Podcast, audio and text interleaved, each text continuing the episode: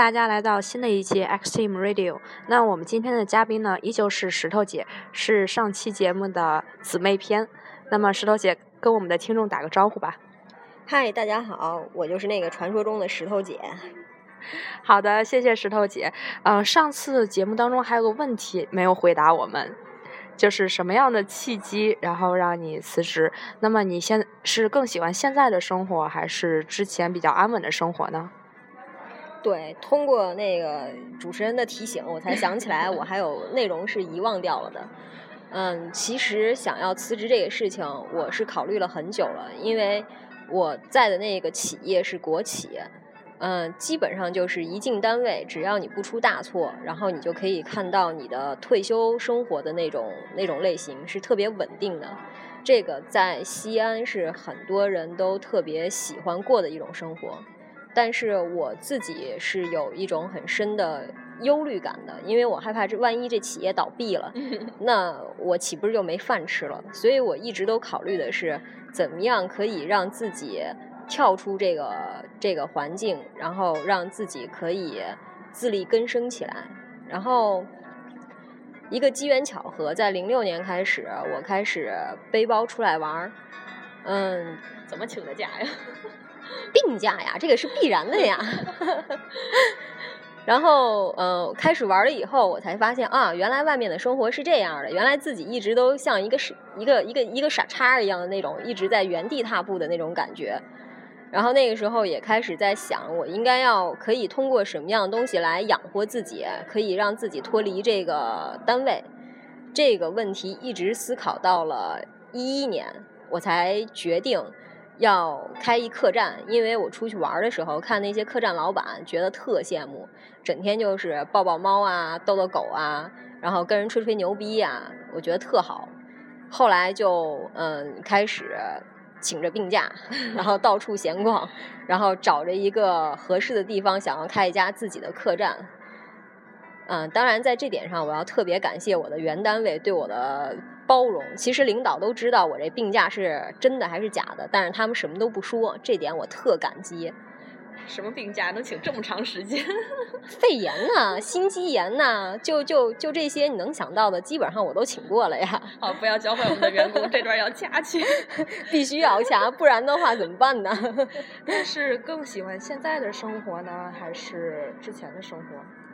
其实这个问题说起来，我觉得。各有利弊吧，这两种生活。因为以前上班的时候就是觉得很累，而且我们的那种工作，嗯，就是时间紧迫，嗯，环境也特别的嘈杂，就会让你整个人都处于一种亚健康状态，然后心理也会特别的不正常。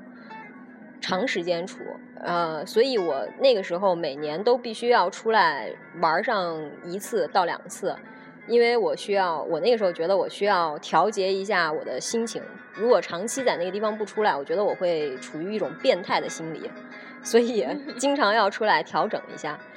但是实际上那个时候会向往现在的生活，觉得现在的生活更加自由，然后更加轻松一些。嗯，所以我才会想方设法、处心积虑的谋算着把我的那个工作给辞了，然后开了这么一家客栈。等到开了客栈之后，才发现其实很多事情不是自己想的那样的。嗯，开客栈从找房到签合同，然后到装修，然后再到所有一切自己要动手，嗯，到把这客栈做起来、开业、宣传，嗯，就是所有的这些问题自己都做了一遍以后，才发现其实真的很多的东西，真的就是。听起来挺美的，看起来也挺美的，但是这种生活还是不要自己去过比较好。因为相比下来的话，我觉得以前的生活虽然呃比较心情不好啊，身体不好啊，但是它稳定，每个月会有固定的收入，你不用担心自己会被饿死。但是自己出来做了以后，有很多的时候你会嗯处于一种经济的压力下，你会考虑更多的一些。现实的问题，不用再不会再去像以前一样飘啊飘的想一些虚无缥缈的东西。现在会更加现实，但是现在的生活确实像以前想的要比较自由一些。因为我冬天就会回城市，然后到夏天呃和秋天的时候，然后会会会回稻城。基本上属于一种候鸟的生活，所以其实我这边还是有调节。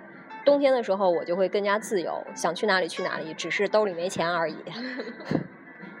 然后这种生活过长了的话，你会有一种空虚，会有会觉得心里面很空虚，因为当你回到城市想要跟朋友聚会的时候，你会发现很多的朋友都在忙自己的事情，只有你是最闲的。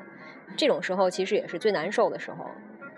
所以说，生活各有利弊吧。而且我们长期在村里生活的人，进了大城市以后，会需要有一段时间的适应，这个也算是一个一个弊端吧。还有就是在客栈里面跟人接触的太多了，会让你有一种疲倦感。这个时候，你不会再像以前一样觉得见到人很亲切、很真诚的去对待每一个人。现在接触的太多，你会有所挑选。其实这个我觉得在人性上来讲的话，是一种倒退，这个就就不太好。虽然我意识到了这点，但是我自己很难把它改过来。疲惫感，知道吧？嗯，我觉得这种感受能理解，但是又不是特别好能体会。那对于很多想辞职开咖啡馆或者客栈的那些年轻人，那有没有给啊给他们的一些什么建议呢？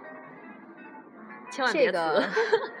也不是说不能辞吧，我是觉得像现在很多人提倡的什么裸辞啊，还有什么说走就走啊，我觉得这个都是都是很很很那个什么的一件事情，因为你不给自己留后路，你不给自己找一条后路，然后你就断了自己的后路，这个其实是嗯还没有到这个阶段吧，就是说你要做足充分的准备，你决定了要去做这件事情。然后你通过调查，通过各种方面的了解，你觉得你可以做这件事情，下定好决心以后，你再断了自己的后路，再去做这件事情，这个是可以提倡的。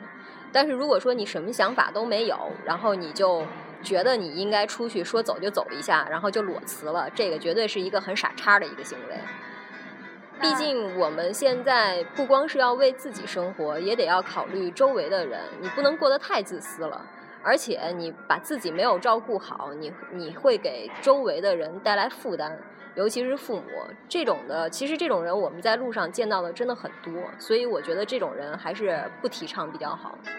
那对于找合伙人这方面有没有什么建议？是自己单干比较好啊，还是找一个合伙人？那找什么样的人比较好呢？这个的话，我觉得主要还是要看个人。比如说你是一个全能型人手。然后又嗯很很霸气的一个人，你不愿意去听别人的意见，那你就应该自己一个人干。这样的话，你只用对自己负责就可以了。你对自己负责，你赔了赚了都是自己的，无所谓的事情，不会不会连累到别的人。但是如果说你呃是一个可以跟人呃协商，然后跟人呃就是商量着来的这么呃做一件事情的话，如果说你的性格是这样的，那你是可以去找合伙人的。这个合伙人呢，你得要去挑，就是不一定非得要是自己的朋友，但是你必须要清楚他的底细，嗯。然后我觉得钱不钱的是一方面，最主要的是要看他的品性如何，品性好才可以跟他在一起，品性不好，你不是给自己刨一坑儿吗？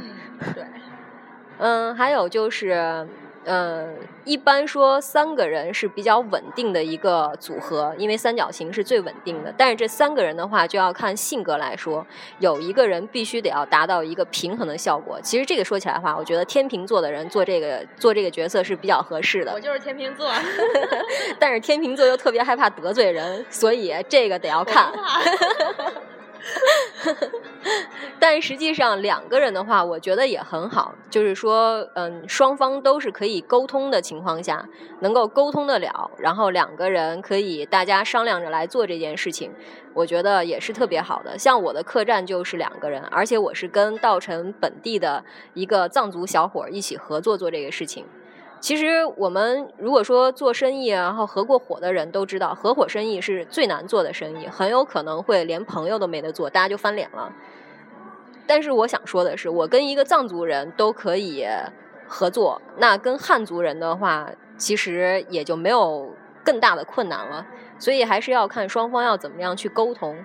如果实在沟通不了，你打一架，打完以后该怎么样还是怎么样也可以呀，这也是一种沟通方式。